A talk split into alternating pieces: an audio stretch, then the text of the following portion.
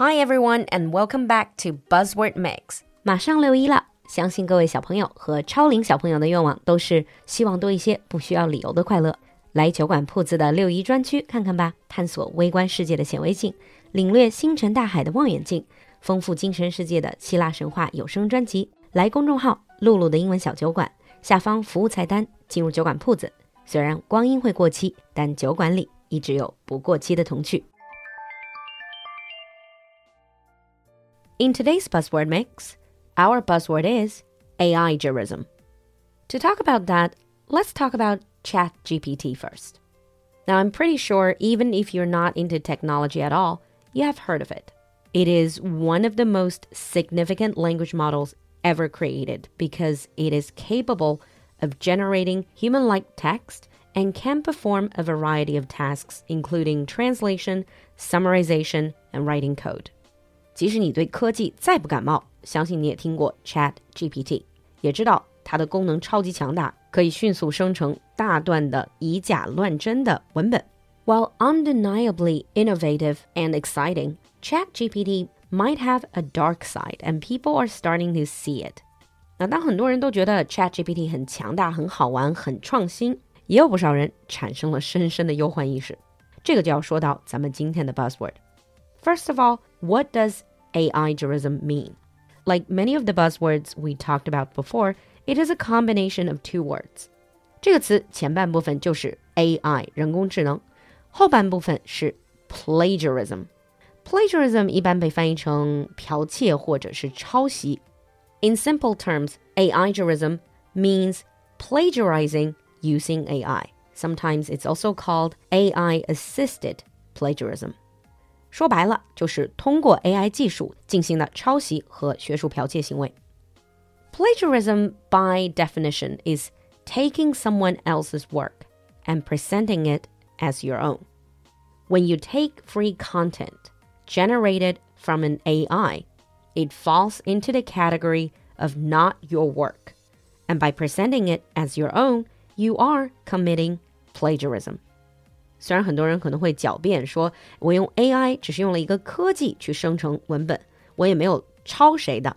但这种把不是你自己创造的内容当做是自己的提交上去，本来就是 plagiarism 的行为。The word Aigiarism exists as a result of AI advancement.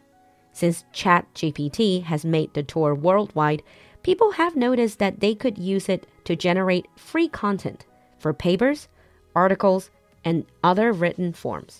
相信试用过 Chat GPT 的小伙伴都知道，比如说你想要写篇文章，其实你只要告诉他你希望这个文章里面是大概写什么的，它就会自动帮你生成一个文本，而且还看起来非常像是人写出来的。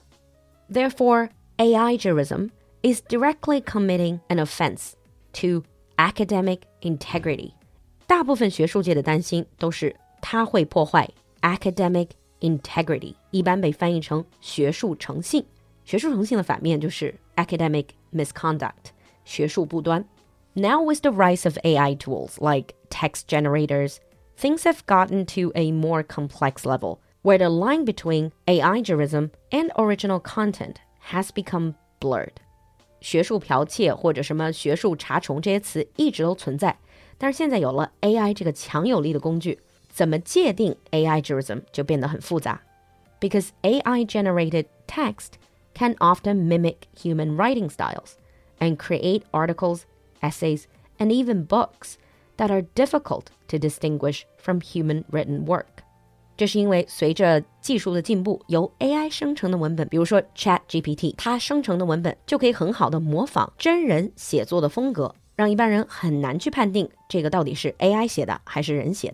and this has led to new moral and legal problems for authors, publishers, and content creators who are trying to protect their intellectual property in a time when AI technology is changing and developing super fast. 所以这就也让作者、出版商，包括像我这样的内容主，都面临着如何保护自己的 intellectual property 知识产权这样的一个问题。And these worries are pretty fair because originality and academic integrity are foundational standards, not just in the academic world, but in content creation in general。其实这种忧患并不是空穴来风，因为不光是学术界，只要涉及原创内容的出产，那么 originality 原创性和 academic integrity 学术诚信都是基石一样的东西。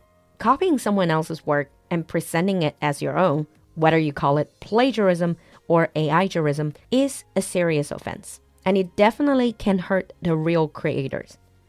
As long as there's no proper solution to detecting AI generated content, the papers and documents might go undetected.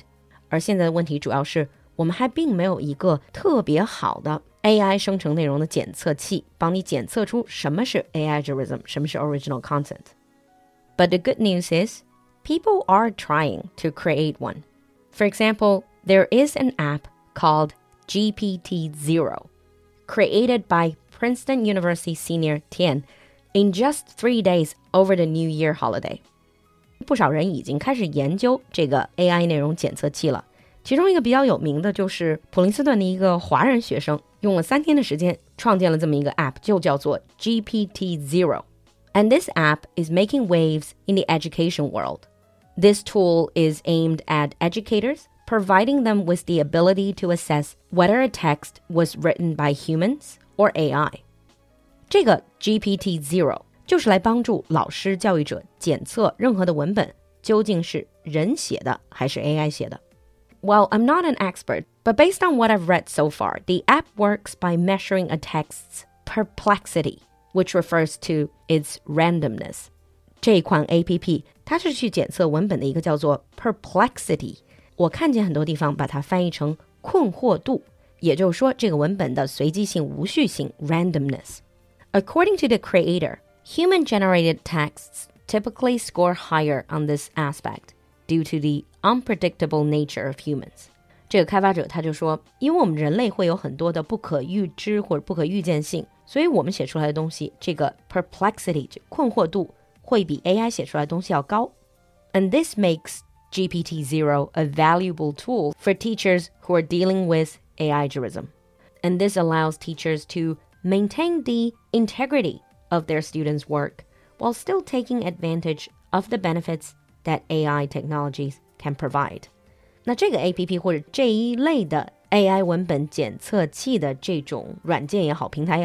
它的最终目的都是希望既能保护 academic integrity 学术诚信，又能让教育者和学生都能够享受 AI 所带来的一些便利。But of course, it's not perfect because I've read stories where students feel really frustrated because they submitted something truly written by them, but the app is telling the teacher that it's written by AI. And hopefully, very soon, we're going to see better and improved versions of these type of apps. Now let's move on to the sample sentence.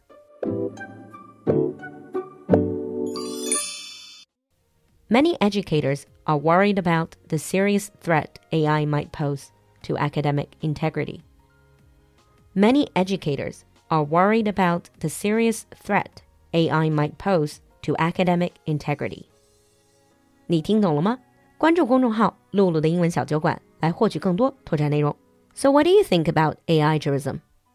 Do you think it is plagiarism? 期待你的分享，我们下期见。